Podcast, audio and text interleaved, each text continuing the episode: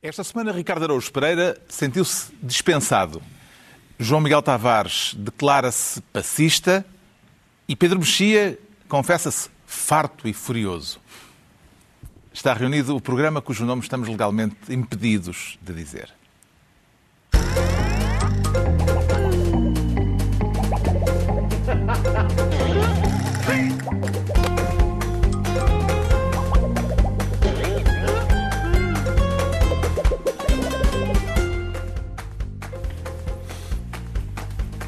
Ora viva, sejam bem-vindos no final de uma semana em que Putin decretou a lei marcial nas regiões ucranianas ilegalmente ocupadas e em que demonstrou a intenção de tentar quebrar a resistência ucraniana pela destruição da infraestrutura elétrica do país. E enquanto isso, moedas isto, passos aquilo, Costa e Montenegro aquele outro, a vidinha por cá continua e é dela que vamos falar daqui a pouco, mas antes, à sopa de tomate.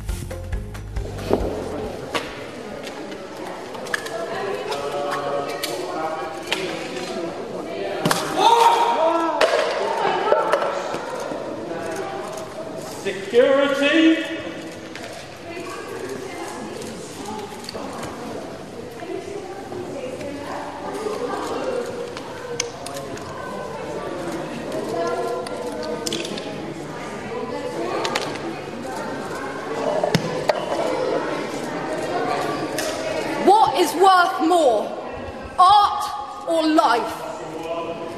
a ação de duas ativistas da organização Just Stop Oil que lançaram sopa de tomate sobre o quadro Girassóis de Van Gogh. O quadro estava protegido por um vidro, não foi danificado. E é isto que leva o Ricardo Araújo Pereira a querer ser, desta vez, ministro da sopa. Pareceu-lhe pertinente, Ricardo, aquela pergunta das ativistas ambientais o que é que vale mais, a arte ou a vida, eh, depois de terem colado as mãos à parede? Sim, eu, eu, quer dizer, acho muito pertinente. Eu sou, eu, eu, escrevi sobre isso. Eu acho, acho, não tem nada contra se fazer, fazerem-se perguntas estúpidas. Eu, eu o, que é, o, que é, que vale mais, a arte ou a vida? Toda a gente sabe, não é? Toda a gente sabe. A vida, qualquer vida humana vale mais do que qualquer objeto. Toda, toda a gente sabe disso, não é? Toda a gente sabe disso. E elas depois acrescentam. Estão mais preocupados com a proteção de um quadro ou com a proteção do planeta? Também é fácil perceber, além de que uma coisa não tem nada a ver com a outra. Se fosse é, para proteger este quadro, estão-se a gastar dois depósitos de gasóleo por hora. Não estão, não tem nada a ver. Elas depois nada. explicaram que não era bem isso. Pois, elas depois à, à saída, As ativistas explicaram foi... a posteriori que sabiam que o quadro estava protegido Exato. e que isso a intenção é nunca foi um ato de vandalismo, Exato. mas um ato que nos fizesse falar disto. Exatamente. E parece que conseguiram porque estamos a falar disto. Bom, isso não há dúvida. Aliás, tem havido dois argumentos. Eu tenho muita dificuldade em ser condescendente com este tipo de ativismo, mas, tem, mas os condescendentes têm usado dois argumentos. O primeiro é o seguinte: tendo em conta que a questão uh, é urgente, não devemos radicalizar o protesto. Mas depois acrescentam isso, que é, não, é um protesto bem educado, as meninas sabiam que o, o, o, quadro estava, estava protegido por um vidro. Portanto, das duas, uma. Ou somos radicais e agora vocês ficam a tirar sopa de tomate dos girassóis até fevereiro, e isso é um protesto radical, ou somos bem comportados porque atirámos sopa a um vidro, e nesse caso não é um protesto radical. O não segundo, há radicalismo segundo... bem comportado? É pá, duvido, duvido, sinceramente duvido. O segundo argumento é esse, é, bom, mas chamou ou não chamou a atenção?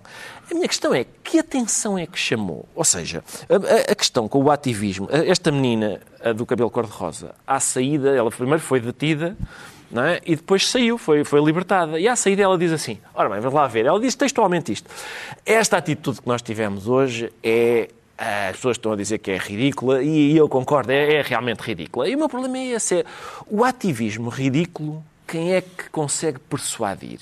Eu não duvido que se tenha falado dele, mas houve alguém que tenha dito sopa no Van Gogh. Exatamente, a gente tem que fazer alguma coisa pelo planeta.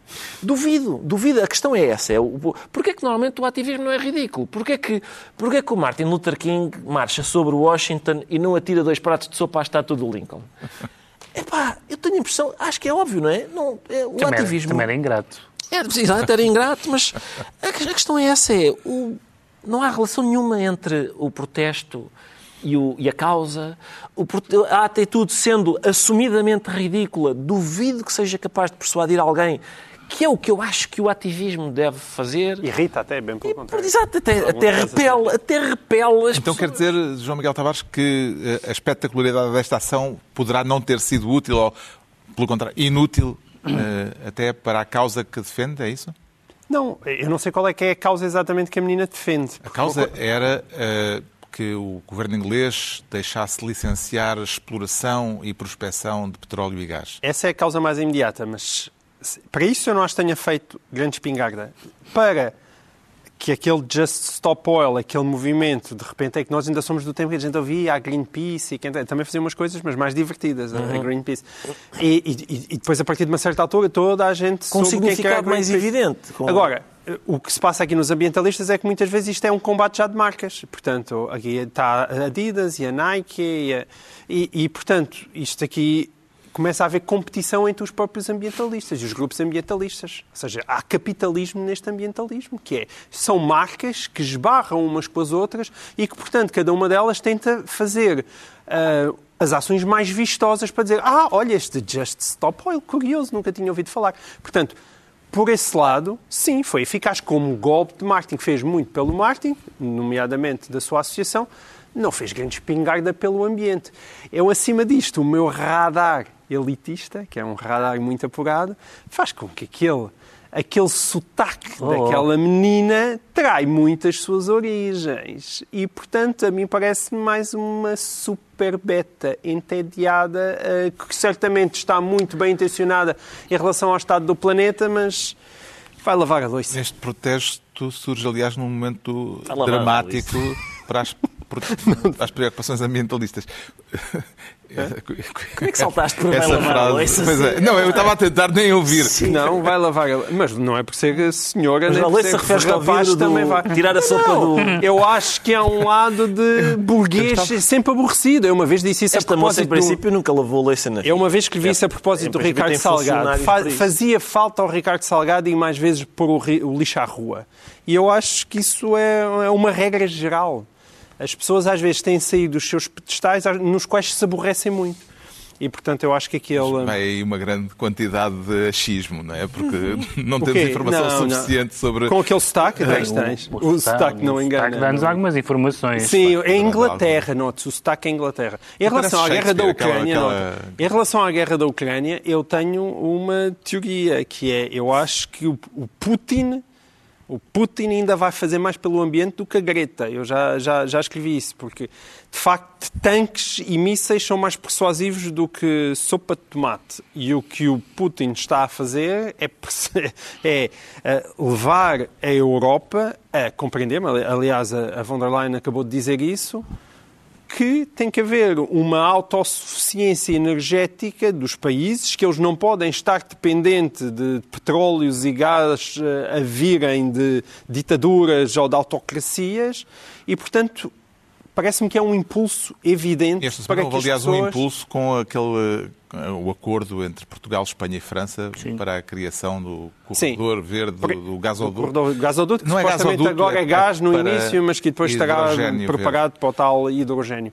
E, portanto, eu, eu acho que por vias tortas Putin deu um grande impulso ambientalista ao planeta. Temos é que esperar que isso aconteça. Não são coisas que se fazem do dia para a noite e, portanto, eh, é preciso muito investimento. O que é que se lhe oferece dizer, Pedro Mexia, sobre este tipo de ativismo mediático? Eh, um dos casos mais vistosos nos últimos anos tem sido, têm sido as ações das Femen.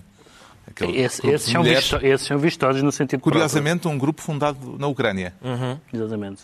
Não, há duas coisas. Uma já falaram, que foi este radicalismo grande burguês de fachada ambientalista, uh, que é realmente aquela senhora uh, deve ter, depois da conferência de imprensa, chamado motorista e ido para casa, porque é, realmente este é, é, é, é muito engraçado ele ter, ter Helena posto como porta-voz, mas enfim, isso é uma anedota.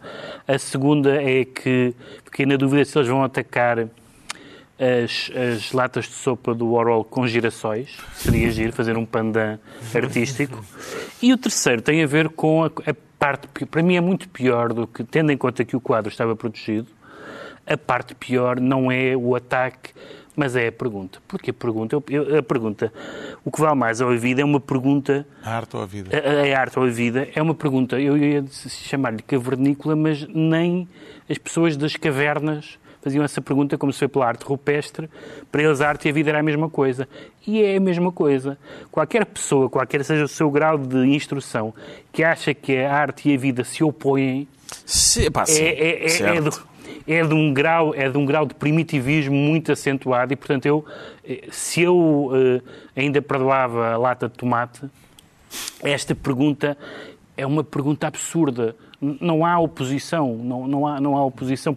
Temos que abdicar de uma coisa em favor da, da outra. Exato. Qual é a relação? Quando nós podemos quer, quando, quer isto e, portanto, se quer isto, não pode ter outra coisa. Sim. Nós podemos ter as duas. Mas não é bem o que está em causa. Não e não está em causa. Não há, não há uma pergunta ambientalista face à, pergu- face à questão prefere a arte ou a vida. E, portanto, isso mostra como estas cabeças funcionam em geral. As causas são genericamente louváveis. Com certeza que o destino do planeta é, é um- é um- é uma preocupação muito louvável. Mas depois há estes afloramentos radicais e um pouco deslocados. Como foi- a, pergunta, a pergunta é absurda. A pergunta é absurda. Entregamos ao Ricardo Araújo Pereira a pasta de Ministro da Sopa, quanto ao João Miguel Tavares, quer ser desta vez Ministro da esquerda à direita e da direita à esquerda. E sente-se com capacidade para abarcar todo o espectro político, João Miguel Tavares. Sou, sou um homem para isso, sim. Eu e, pelos vistos, muita gente. Então vamos fazer um jogo. Eh, Podemos fazer um, uma- uma- um pequeno quiz, eh, um jogo lá para casa. Eh, E vocês também podem jogar. De quem serão estas declarações que vamos ouvir? Jerónimo de Sousa, Francisco Louçã, Rui Tavares. Este é um orçamento de empobrecimento. O Estado vai cobrar mais impostos, vai retirar mais recursos às pessoas, às famílias, às instituições e às empresas. Ao mesmo tempo, os salários pouco ou nada mudam. E é com um orçamento da austeridade, de empobrecimento e com um governo imobilista que nós estamos a ir cada vez mais para a cauda da Europa. O jogo do quem diz o quê. Querem jogar? Eh, Impressionante. É, é um- seja quem for o político, foi abusado por um padre. não é? Exatamente, claramente. Quem, quem tem a voz alterada normalmente está a dizer, depois ele acaricia por debaixo da mesa. Exatamente. Mas não está a falar do orçamento de Estado. Isto será um discurso de direita ou de esquerda, João Miguel Tavares? Bom, é, Este discurso, por acaso, já tem, já tem uns meses eh, e o protagonista em causa repetiu mais ou menos esta semana, mas esta- estas imagens. sim, e exatamente. Foi, foi por isso que eu trouxe eh, Eu este só- tema para aqui. sim. Se é- não, eu só, eu só tenho uma certeza. É, é, não pode de maneira nenhuma ser o líder da bancada parlamentar da PAF. Uh, senão ele teria feito este discurso nessa altura. Esse não pode ser de E- certeza absoluta. mas o João Miguel não tem ainda uma resposta eh, Não. clara a esta ideia, a esta pergunta, se é ou não, eh, se é um, um discurso de direita ou de esquerda. Quer dizer, o problema é. É da a questão das e contas certas, da esquerda à direita ou da, da direita à esquerda, há um problema eh, em Portugal que tem a ver com o facto das contas certas se ter transformado numa questão ideológica. E Isso é um erro, mas ao mesmo tempo é um erro que se transformou no país que nós estamos a viver. Então vamos lá ver quem é que acertou. Muito é melhor, se calhar, já- jogarmos o jogo até ao fim. Este é um orçamento de empobrecimento. O Estado vai cobrar mais impostos, vai retirar mais recursos às pessoas, às famílias, às instituições e às empresas. Ao mesmo tempo, os salários pouco ou nada mudam. E é com um orçamento da austeridade, de empobrecimento e com um governo imobilista que nós estamos a ir cada vez mais para a cauda da Europa. Incrível. O único que eu disse que não podia ser. Agora, agora fui Ficaste apanhado. Fiquei, fiquei. Sim. Agora As fui críticas do surpresa. líder do PSD ao orçamento, considerando o discurso das contas certas por parte do governo, folclore político, eh, foi também uma expressão que usou esta semana. Quem é que mudou mais nesta matéria nos últimos anos, João Miguel Tavares? Eu acho que o muda- PS ou o PSD? Não, o problema é esse, é que aquilo é uma dança, portanto mudaram os dois. E este é o problema. é- é- há- há- o problema básico tem a ver com aquilo que eu estava a acabar de dizer, mas a gente já lá vai. O problema é que António Costa vai para a direita no sentido em que este orçamento é um orçamento que baixa o déficit, de- a dívida de forma, a dívida pública de forma recorde, os 110% do PIB. E, e- e depois eh, assina um acordo com os patrões, está muito preocupado com as empresas. E, portanto, de repente, nós perguntamos, mas que PS é este? E, ao mesmo tempo, para se opor a este PS, parece, de repente, o PSD, então, agora salta para a esquerda e, e de repente, trocam de lugares. Então, temos este discurso. Ai, meu Deus, temos aí um, um discurso da austeridade, do, empre... do empobrecimento e também, coitados dos reformados. E, de repente, este é o PSD. Ora, isto não bate certo com aquilo que tem sido a narrativa política de Portugal dos últimos anos. É verdade, voltando Que ao era a outro narrativa ponto, até 2016. É verdade que, voltando a outro ponto, as contas certas, as contas certas deviam ser o princípio básico de qualquer orçamento. Fosse ele do PS, da Geringonça, do PSD, da PAF, do que for. Ou seja, qualquer partido, isto devia ser uma questão até pré-política ou apolítica. É, primeiro, contas certas, há este dinheiro. E a partir deste dinheiro, a partir da existência deste dinheiro, e não é do outro, e não é de, não é de uma gigantesca dívida, com este dinheiro, eu, se for do PS, faço coisas à esquerda, se for do PSD, faço coisas mais à direita. Mas há a dívidas de partir das contas certas. A partir Há das dívidas de investimento. Às vezes tem. eh, Sim, qualquer empresário sabe isso. Com tem que se endividar sabe, mas para fazer, essas- para investir. E essas dívidas, editores, acho e essas dívidas estão contempladas pela Europa, que tem aqueles 3% de déficit que são permitidos. Os déficits não podem, de repente, cavalgar para os 10%. E não podem, mesmo 3%, não podem ser durante 20 anos seguidos. Não é? De vez em quando tem que haver um superávit para compensar. Nada disto tem acontecido em Portugal. O facto de toda a gente atualmente falar em contas certas é, em última análise, uma vitória da direita. Mas é bom dizer, isto é uma vitória da direita. Convém é que o PS, quando vem com as contas certas, a direita fique, parece meio tonta porque não sabe o que fazer. é. Isso é que é absurdo. É porque há imensa coisa que fazer. Há imensa coisa que fazer. Portanto, o Luís Montenegro e o PSD não podem cair nesta armadilha. É verdade que a direita acha nós perdemos os reformados, temos que os recuperar. Pá, mas se nós agora, vão, e se a direita vai recuperar outra vez, e, e acha bem, se vai recuperar os reformados com um discurso que, mais uma vez, é mentiroso ao contrário, não pode ser. António Costa está-nos a mentir desde 2015 no sentido da viragem da página da austeridade, aquilo que eu chamei até já a grande mentira. Mas, quer dizer, a Luís Montenegro não pode embarcar de novo nela. Agora salta ele para o lugar de António Costa. Quer dizer, é um absurdo. Andamos constantemente numa dança, mas é uma dança com uma música na qual o país vai empobrecendo. Como é que vê esta dialética das declarações políticas consoante se está no governo ou na oposição, Pedro Mexia? declarações políticas como portanto, está no governo ou na oposição é normal, faz parte. A pessoa representa um papel que Mas é é ser. engraçado. Que, e é engraçado, que é ser governante. ou ser olha, ela a dizer que isto, isto é engraçado, isto é Claro, calham é bem. engraçado, é. Mas aqui não se trata só disso, não se trata simplesmente de, como estou neste papel, tenho que dizer certas coisas. Trata-se disto que o João Miguel disse, trata-se de que o PS, até Mário Centeno, não valorizava a questão das contas certas. Eu toda a vida, até, 2000, até Mário Centeno, Sim, sim. Há vida falei em déficit. pessoas, falei com pessoas de esquerda em contas certas, eles diziam-me sempre assim, isso é uma coisa salazarista. Sempre. E eu lembrava, então e o doutor Afonso Costa, que também deixou as coisas certas. Ah, está bem. ok. O doutor Afonso Costa já pode ser. Mas, e portanto o PS passou a achar que as contas certas é importante. E isso é positivo.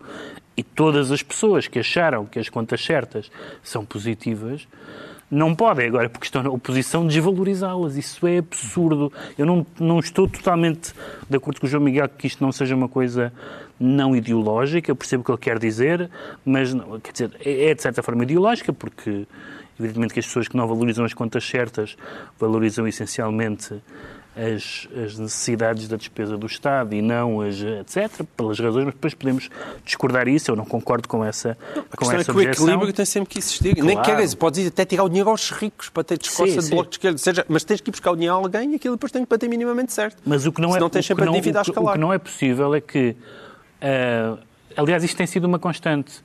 Ah, o, o que Montenegro ganhou, e só podia ganhar a Rio, não é?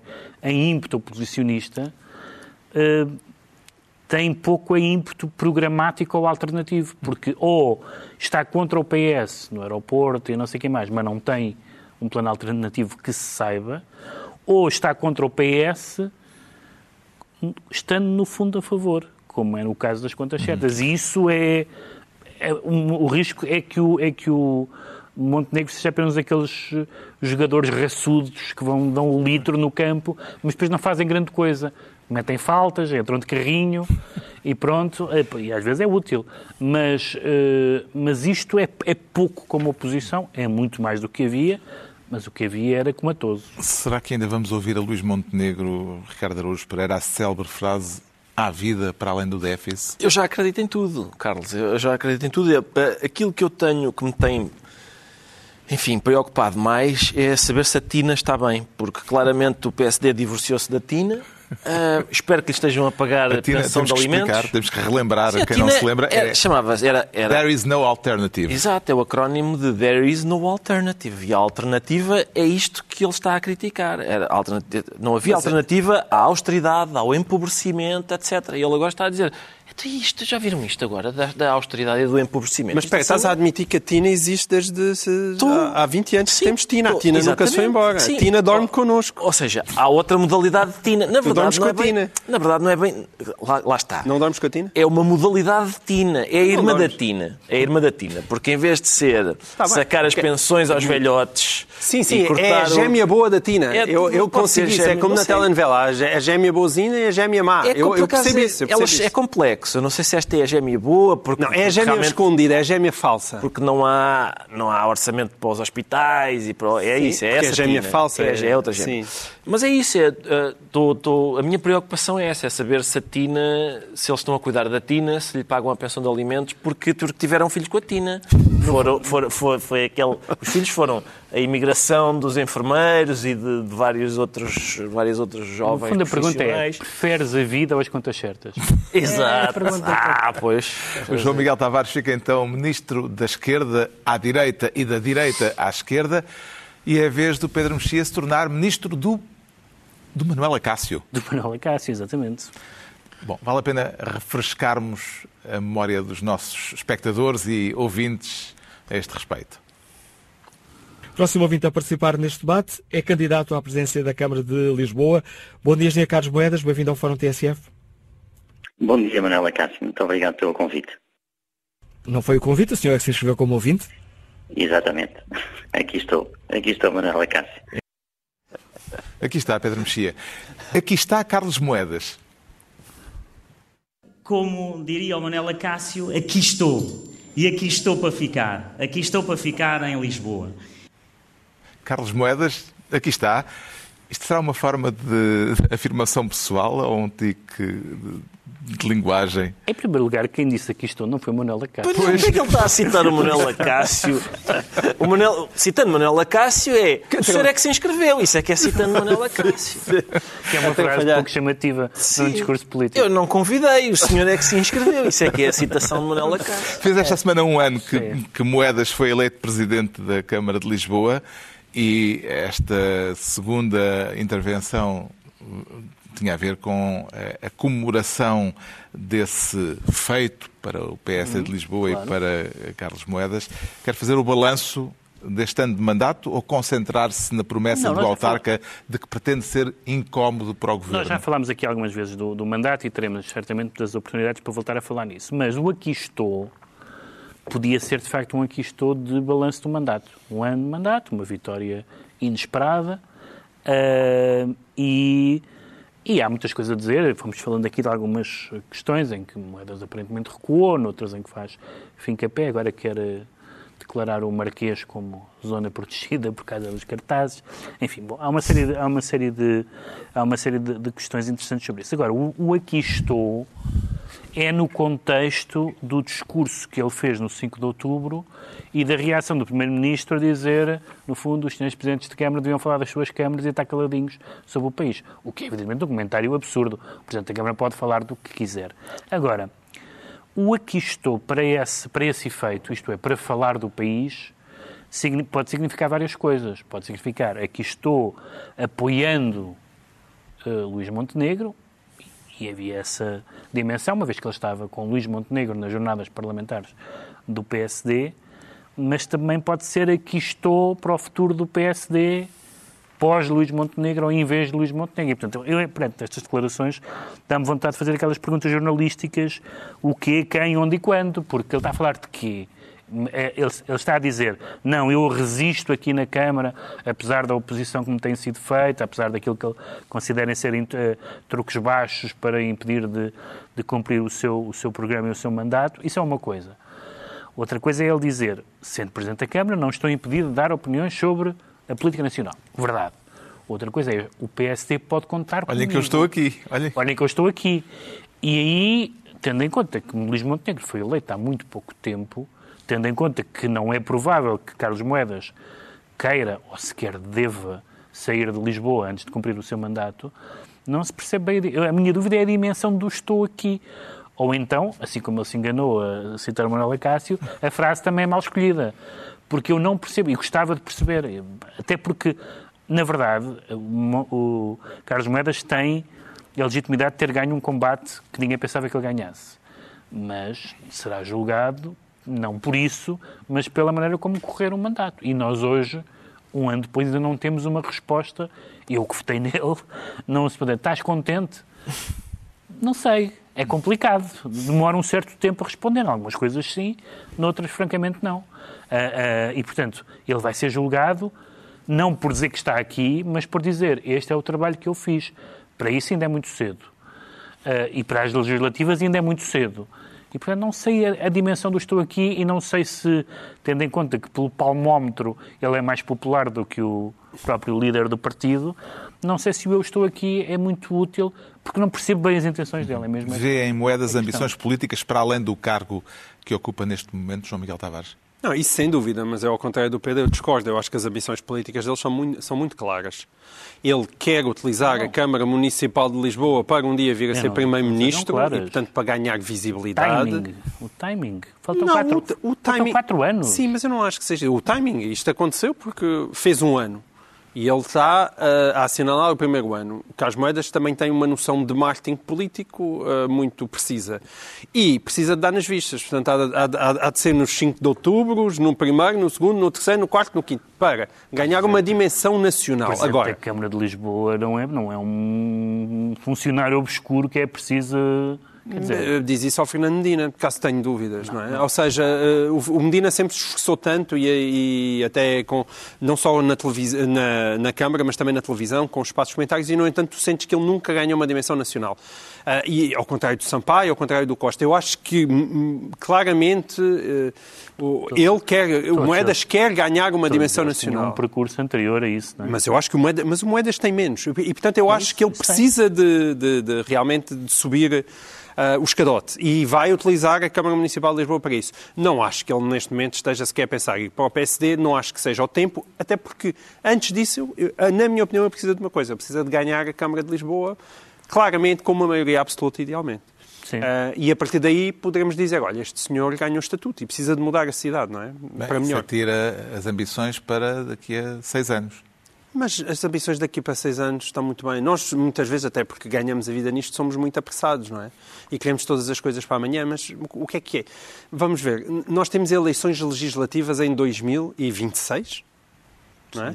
Pá, 2026, já estamos aqui há quatro anos. As próximas eleições legislativas são muito imprevisíveis, depende muito de como é que o país evoluir, mas eu acho que ainda assim não vão ser fáceis nunca para o PSD.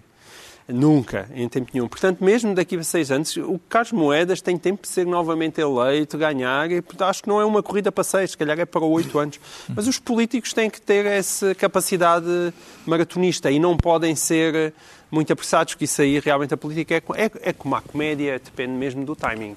E é preciso acertar no timing. Eh, Já que estamos a falar de- do primeiro ano de mandato e do balanço do primeiro ano de mandato de Carlos Moedas, ainda acredita Ricardo Araújo Pereira que há de haver um teatro em cada bairro de Lisboa, como foi prometido na campanha eleitoral? Uh, Começo a desconfiar que não. Uh, Começo a desconfiar que a medida, um, um teatro em cada bairro de Lisboa vai ter o mesmo destino do que a da parada dos pobrezinhos, que teve, esteve para ser uh, realizada. E é uma coisa, por acaso, foi uma coisa muito.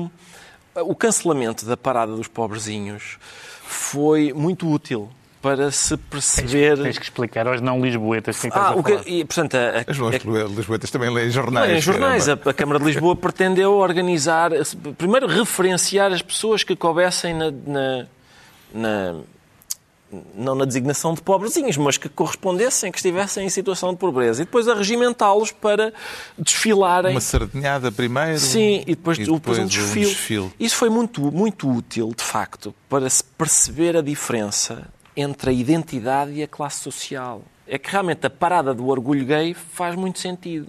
A parada dos pobrezinhos não faz sentido nenhum. Mas o associativismo fa- faria, não é?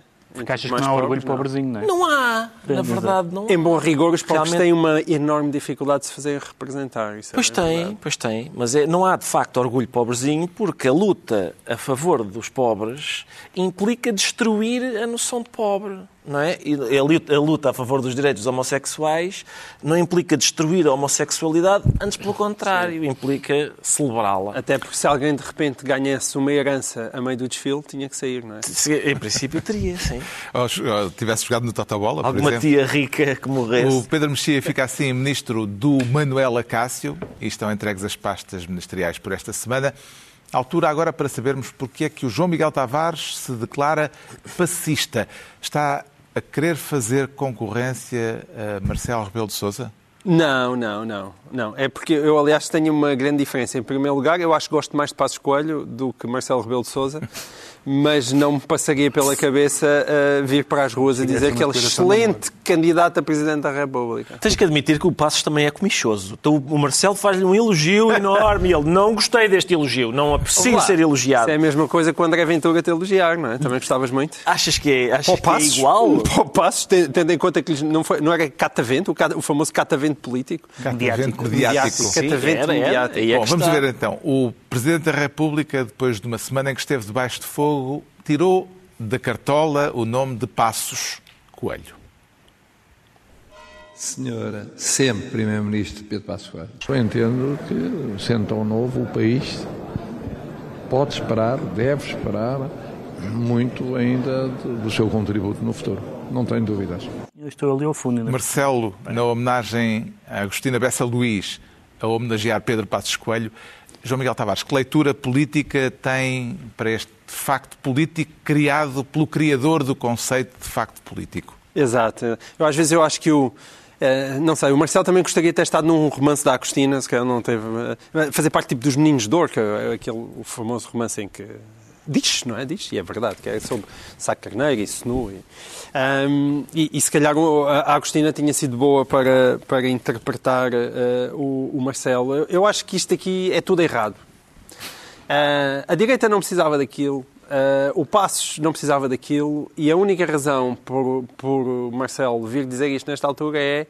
Reparem agora nesta minha nova declaração e esqueçam, por favor, aquelas coisas que eu estive a dizer na semana passada. Há mais qualquer coisa. E isto, há mais qualquer coisa? Acho que sim, acho já, que não é só Já uma, me iluminarás. Acho que não é só uma cortina de fumo sobre as declarações anteriores. Boa, porque o Ri- o Ricardo tem uma, uma boa teoria com, por isto, mal posso esperar para ouvir, porque eu de facto não encontro nenhuma boa razão para isto ser feito. Portanto, foi só mesmo para eh, mudar eh, É é o, tudo o tão- vento noticioso. É porque é totalmente desnecessário. Isto não precisa de ser dito pelo Presidente da República.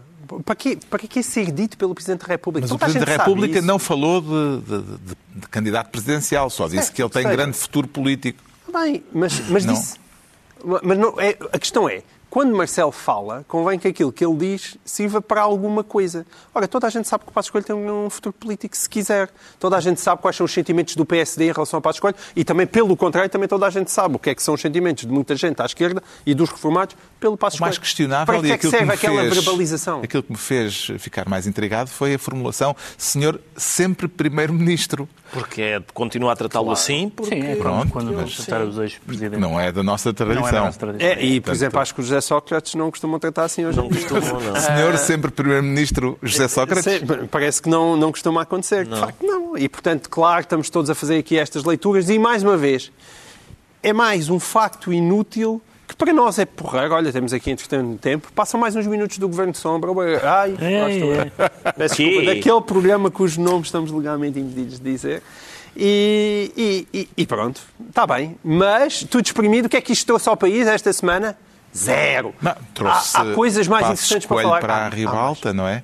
Mas precisa. Passos Ferreira entra na ribalta cada vez que entra num evento e estão lá umas câmaras. E, e as câmaras e as televisões dizem: Olha, neste evento estava o Sr. Passos Coelho, carequinha agora. É adepto do Ricardo Araújo Pereira da tese muitas vezes repetida de que Marcelo não dá ponto sem nó. Sim, sou. Estou ansioso. hein? Sou. Não, mas ah, então não é evidente. Não, é Não, evidente. Para já, não é. atenção, lá, para já é é, repara, quando A não o Passos fundo. Coelho, para já é, é Marcelo a ser magnânimo, que é uma coisa que não é assim tão frequente, porque o Passos Coelho, se bem te lembras, disse realmente o candidato da área do PSD, que devia ser candidato presidencial, era um que tivesse estas características, ou melhor, ou que não tivesse não estas, tivesse. e era a descrição do Marcelo. Ah, e Ele agora não- o Marcelo... é super magnânimo, ele não, é nada rancoroso. E Isso agora aí- o Marcelo, Diz. e agora o Marcelo está claramente, Marcelo tem, quer dizer, Marcelo em princípio, e eu partilho esse, partilho esse desagrado, Marcelo em princípio desagrada-lhe que o próximo primeiro-ministro seja da tropa. Desculpem, Presidente da República seja da, da tropa. E então resolveu fazer isto. Ora, elogiar o Pedro Passos Coelho numa celebração da Agostina para o lançar à presidência Portanto, é como atirar sopa de tomate ao Van Gogh por causa do clima. É, é- quer dizer, faz tanto sentido uma coisa ou outra. É, isso aí concordo. Então, quer dizer que foi atirar sopa de tomate ao almirante. Foi atirar sopa de tomate Ah, ao almirante.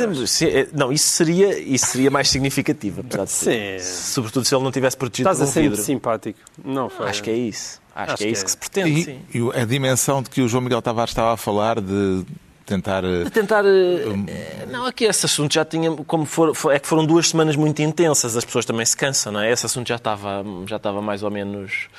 eh, A em- na hipótese curva de Marcelo descendente. ter simplesmente eh, dito aquilo sem nenhuma intenção. Isso parece-me impossível. E além disso, Isso isto aconteceu no último fim de semana, portanto teve muito coladinho eh, Sim, isto, mas, o, mas o outro caso já estava. já Tem algum vaticínio. Pedro Mexia, quanto ao futuro político de Passos Coelho?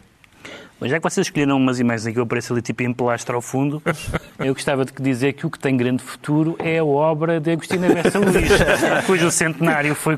Parece foi, que era o, Foi- foi- a razão principal daquela homenagem, eh, daquele momento. eh, celebrada nesse, nesse dia. Ahm, não O Passos comenta, estava lá porque é amigo da família. não, estava a explicar. não comentando, não comentando eh, o que vocês comentaram, coment- comentarei duas coisas, até dada a prova documental que estava lá.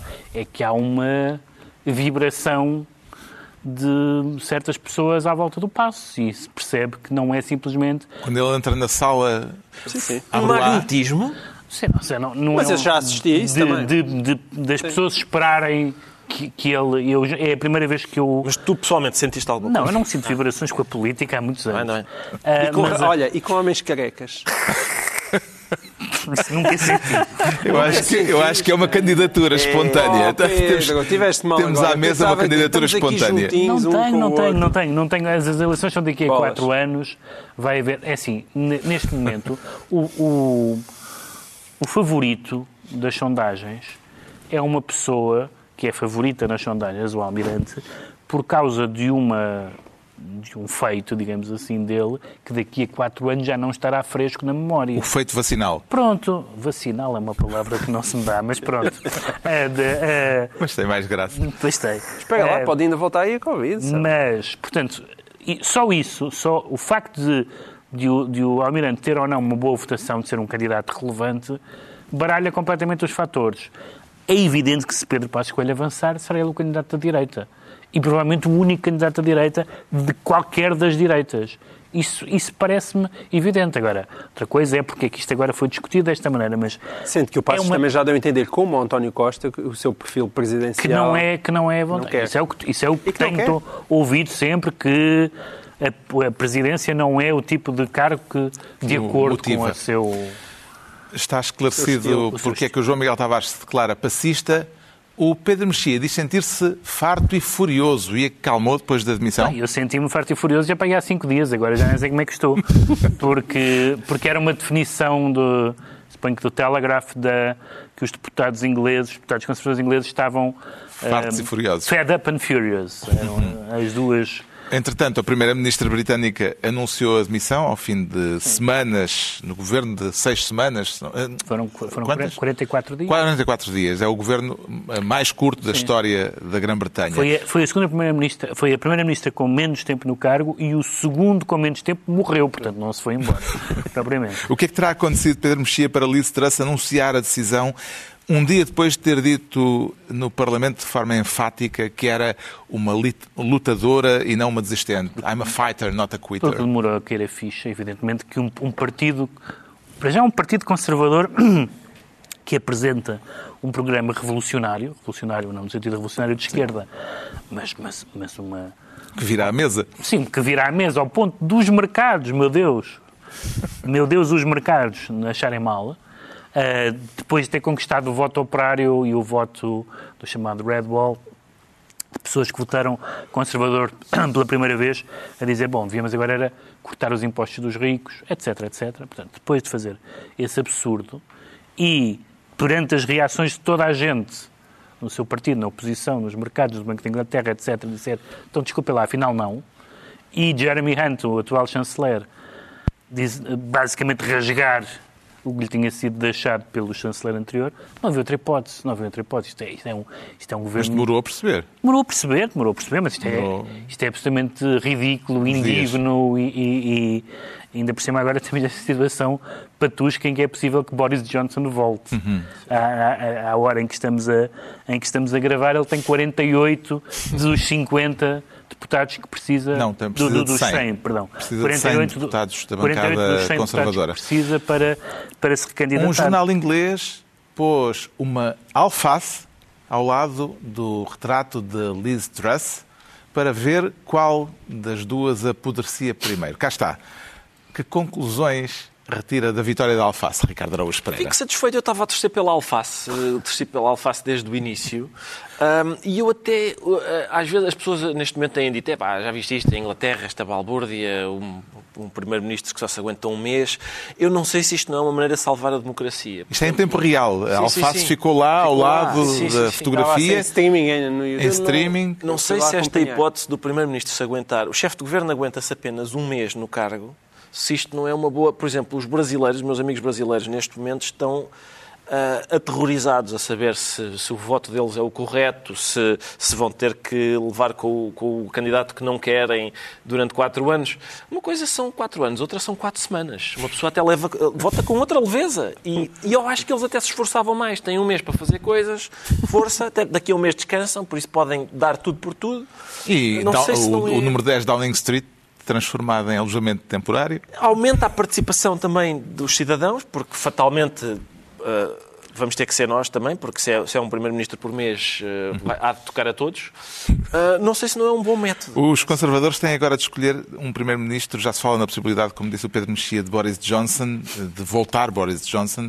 Que efeito é que poderá ter isto tudo na credibilidade dos conservadores, João Miguel Tavares? Eu acho, parece um episódio já, de, sei lá, do Blackadder, não é? Que- o que é que eu hei de dizer? É, é, mais absurdo do que a Liz Truss ter durado 44 dias é acharem que boa ideia o Boris Johnson voltar. Eh, que não é 44 dias, mas quer dizer, quase. Mas atenção, há, uma, desculpa ser interromper, mas há uma mensagem séria aqui neste episódio, para além deste lado patusco, que é o que aconteceu no Partido Conservador, aconteceu em todos os partidos de direita do Ocidente. É que os políticos e o eleitorado não têm a mesma opinião. Viu-se que Rishi Sunak é- era favorito entre os deputados e Liz Truss ganhou entre os militantes. Mas isso é é muito, não é isso. Isso é, entre, muito Entre importante. os deputados e entre qualquer pessoa com o cérebro a funcionar que Tivesse tivesse visto um assistido debate, os sim. debates. Bastava ter É- visto um é, É debate, de facto sim. inacreditável. É inacreditável. Vamos ver como é que entre um isto se conclui. Para a semana haverá novidades, com certeza. Aliás, dois, oito dias, provavelmente, já há novo líder e novo primeiro-ministro. Já sabemos assim porque é que o Pedro Mexia se anuncia farto e furioso. Agora vamos tentar perceber o que leva o Ricardo Araújo Pereira. Como é que é? Rapidamente Muito saber- rapidamente. Rapidamente. Exatamente. Pronto. Porque é que se sente dispensado. Declara-se dispensado. Sim. Ahm, ah, quero falar das consequências de uma deslocalização do Conselho da Maia para a Índia. Exatamente, portanto, a a Adidas, a Adidas tinha um. Tinha... A Adidas vai dispensar 300 colaboradores ou irá despedir 300 trabalhadores? Vai, oh Carlos, não me interessa porque é a mesma coisa. É a mesma Não é, coisa. É, é. a questão como é a a e a vida. Calma aí, a questão, a questão é a seguinte. Eles querem- O resultado, a realidade é a mesma. Não, mas a realidade é a mas mesma. a estra- Adidas a disse. linguagem A é não é. estratégia é manhosa. Exatamente. A Adidas disse, nós vamos dispensar 300 colaboradores. E algumas notícias foram atrás desse discurso. Vamos dispensar 300 col- trabalhadores. Que é uma tentativa da Adidas de condicionar a realidade. O Presidente da Câmara da Maia também não, se, não pareceu muito É, Pronto, intranquilo. É uma com a tentativa da Adidas de condicionar a realidade através do poder mágico das palavras. Todas essas tentativas falham e esta também, porque ninguém chegou a casa e disseram: oh, pai, foste, foste dispensado, foste despedido. Eu, nem pensar, eu fui, foi dispensado. Ah, então estamos bem. Não, não. Foi, ou seja, houve 300 trabalhadores que foram despedidos, é assim, e é por isso a gente agora tem que perguntar como é que este despedimento coletivo de 300 trabalhadores se conjuga com isenções, cedências de espaços e outros benefícios que estas empresas costumam receber do Estado para se instalarem cá, no momento em que elas dizem espera aí que eu encontrei umas pessoas que ainda fazem isto mais barato do que vocês. Portanto, vou pegar nos benefícios todos que tive e vou andando. É isso. Bom, vamos ver como é que isto evolui. Está na altura dos livros e eu trago, nesta semana em que está a decorrer o Congresso do Partido Comunista Chinês e em que Xi Jinping, ao que tudo indica, sairá com poderes ainda mais reforçados, como uma espécie de imperador comunista de quem pouco sabemos, mas que tem a ambição de fazer da China a maior potência a nível global, surgir a este respeito um livro acabado de sair de um autor que conhecemos mais como político do que como analista da política internacional.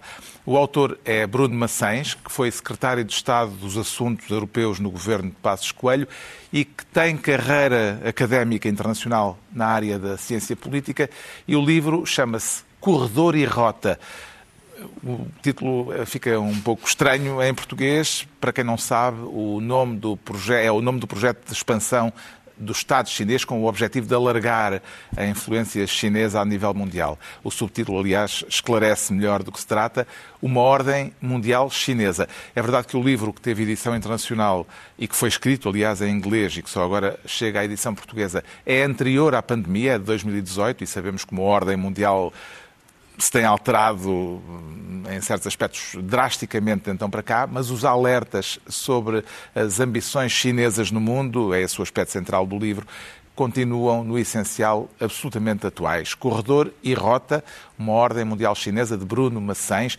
edição Relógio d'Água. E mantemos-nos no Extremo Oriente, porque depois da China vamos ao Japão com a sugestão de leitura do João Miguel Tavares. Sim, ao Japão, em parte também à Alemanha. A, a sempre muito ativa Guerra e Paz lançou uma nova coleção chamada Os Livros Não Se Rendem, e, e, são dois livros magníficos que eu penso que estavam ambos inéditos em Portugal, pelo menos não conheço a edição anterior. Um deles, e todo, ambos relacionados com a Segunda Guerra Mundial.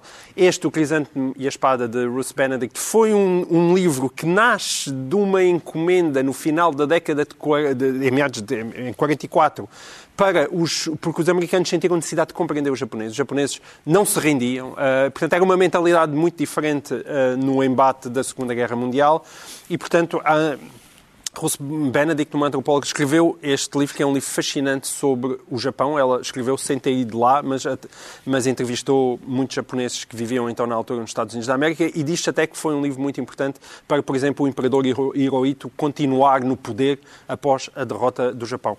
E este outro livro, chamado Os Últimos Dias de Hitler, de Hugh Trevor Hopper, ele é um famoso historiador, na altura era um jovem oficial e, e recebeu a encomenda de saber o que é que tinha acontecido ao Hitler. Não é? Na altura ainda não sabia se dizia-se que podia ter fugido, se tinha ou não suicidado. E este é o livro uh, sobre essa investigação e é um livro fascinante. Dois excelentes livros. Uhum. O Pedro Mexia traz o que era uma tese de doutoramento, ou uma parte de uma tese de doutoramento sobre cinema. Sim, é uma tese de, de um autor que morreu em 2007, com 39 anos, sem ter sequer chegado a discutir esta tese, chamado João Paulo Cruz Mendes, esta edição é da Humus, e é aparentemente uma tese sobre, uma volumosa tese sobre cinema, eh, sobre eh, a tecnologia e o cinema mudo, sobre o cinema clássico de Hollywood, sobre a ideia de fluxo da vida no cinema, mas na verdade é uma tese de uma ambição uh, desmedida, quase, não diria desmedida, porque ela sustenta, sustenta bem essa ambição. É uma tese sobre o marxismo, o melodrama, o romantismo, o naturalismo, a ontologia, desde o romantismo até hoje. É uma tese intelectualmente fascinante e a partir do cinema, ou melhor, até chegar ao cinema, é uma verdadeira história intelectual da, da, da Europa e da América nos, nos últimos séculos. O, João, o Ricardo Araújo Pereira não traz um livro desta vez, traz uma nova revista. Exatamente, é uma nova revista chamada Crítica 21, dirigida pelo Jaime Nogueira Pinto e pelo Rui Ramos. Eu gosto de saber o que é que o outro lado pensa. Eu sei que não é o procedimento eh, atual, é, está fora de moda este, não é? De saber o que é que o outro lado pensa.